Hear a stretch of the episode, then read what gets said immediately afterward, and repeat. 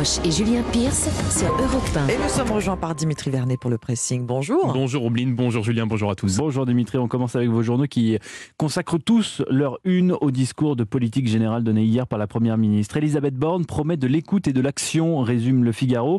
Donner du sens au mot compromis, ajoute le Parisien en citant la Première ministre. Un mot que l'on retrouve également en une des échos, la voix du compromis, peut-on lire euh, en première page du quotidien. Le compromis, chiche, réagit Laurent Berger en une de Libération. Le numéro 1 de la CFDT estime notamment qu'annoncer à la rentrée le report du départ à la retraite, c'est, je cite, le chaos social assuré. Ombline, quel article avez-vous sélectionné? Un article de Libération, euh, Julien, qui à l'occasion de la diffusion d'un documentaire sur Arte revient sur ce jour fatidique où le sein de la chanteuse Janet Jackson est apparu à la télévision américaine. Un petit bout de sa poitrine, partie intime de son corps dévoilé contre son gré lors de la finale du Super Bowl en 2004 par Justin Timberlake.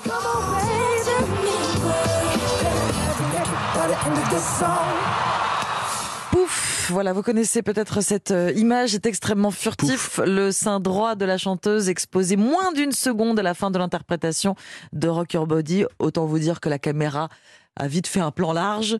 Justin Timberlake arrache un bout du costume de Janet Jackson. Je devais juste révéler un soutien-gorge rouge, dira plus tard le chanteur pour tenter de se défendre. Il sort de cette histoire sans une seule égratignure. Janet Jackson, en revanche, est pointée du doigt. Elle est celle qui a fauté. Il y aura un avant et un après ce Nipplegate, après ce 1er euh, février 2004. Un non-événement pour nous qu'on observe amusé de ce côté de l'Atlantique, mais qui révèle tout le paradoxe de ce pays tiraillé, selon Libé, entre puritanisme et obsession du divertissement, de l'entertainment. Scandale absolu en Amérique. Sexualiser le Super Bowl est impardonnable.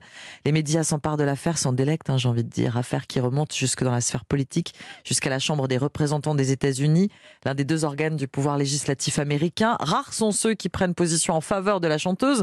Ceux qui le font sont du Parti des démocrates, hein, of course, euh, comme ce démocrate euh, Bobby Rush qui rappelle que cette haine anti-Jackson exprime une misogynie raciste digne d'avant la guerre de sécession. Petite dernière de la fratrie Jackson, hmm. princesse de l'Amérique, reine du R&B et Jerry Queer. Janet Jackson, dans les années 90, est une pop star en équilibre sur le fil du rasoir entre la prouesse artistique et la morale de la société, désignée comme fautive, donc, malgré son expression au moment des faits surprise et choquée malgré ses excuses, la carrière de Janet Jackson va dès lors décliner inversement proportionnelle à celle de Justin Timberlake, qui ah. lui va décoller. Mm.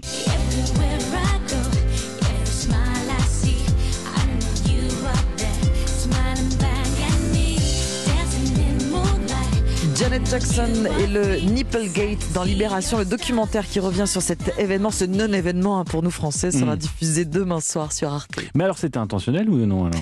Alors ce qui était intentionnel, c'est qu'il devait arracher un bout du costume et dessous il y avait une partie rouge, un soutien-gorge rouge. Qui est parti avec le morceau. Qui est parti avec tout. En fait, il a, il a, il a, pouf, il, a, il a tout arraché. ce qu'il il devait arracher juste le costume noir en fait, le vinyle.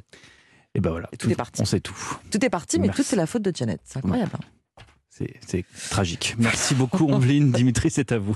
Eh bien, j'ai sélectionné un article du Figaro qui pourrait bien vous être utile, surtout si vous nous écoutez au volant ce matin, puisqu'une étude réalisée par l'association Assurance Prévention nous apprend que pour lutter contre la somnolence au volant, hmm. rien de mieux que de la musique. Et pas n'importe laquelle, hmm. une musique qui vous plaît pour réaliser cette étude, eh bien, plusieurs participants ont été placés dans un simulateur de conduite pendant 90 minutes sur autoroute, en étant chacun exposé à différentes simulations auditives, le ronronnement normal d'une voiture, une musique imposée ou une musique choisie par le conducteur.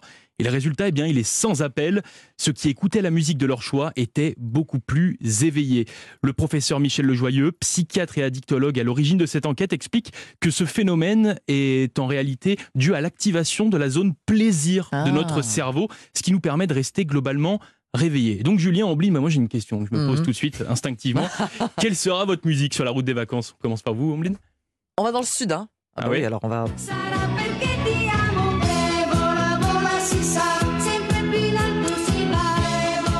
Sarah Perchettiamo, bien sûr, hein, Ricci Poveri. Les origines italiennes Évidemment, euh, ah, pas du tout, mais alors pour moi c'est le soleil, c'est les vacances, c'est la plage. Et bah, eh ben, moi je suis d'origine italienne, mais moi je pars en vacances dans le nord. Plus traditionnel. Ah, c'est le rituel à chaque départ de vacances. Dans la voiture, ça fait très bien. C'était le Pierre Bachelet. Donc Pierre Bachelet vous tient éveillé sur la route. Absolument. Moi, j'aurais plus choisi quelque chose de plus funky, fresh, Cool and the Gang par exemple. Ah, bien sûr. Mais ça, c'est la sortie de route assurée, là. Ça danse.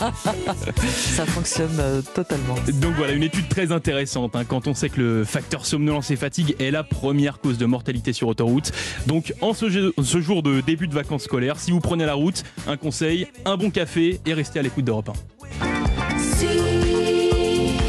On avait oublié notre réalisateur. Le soleil.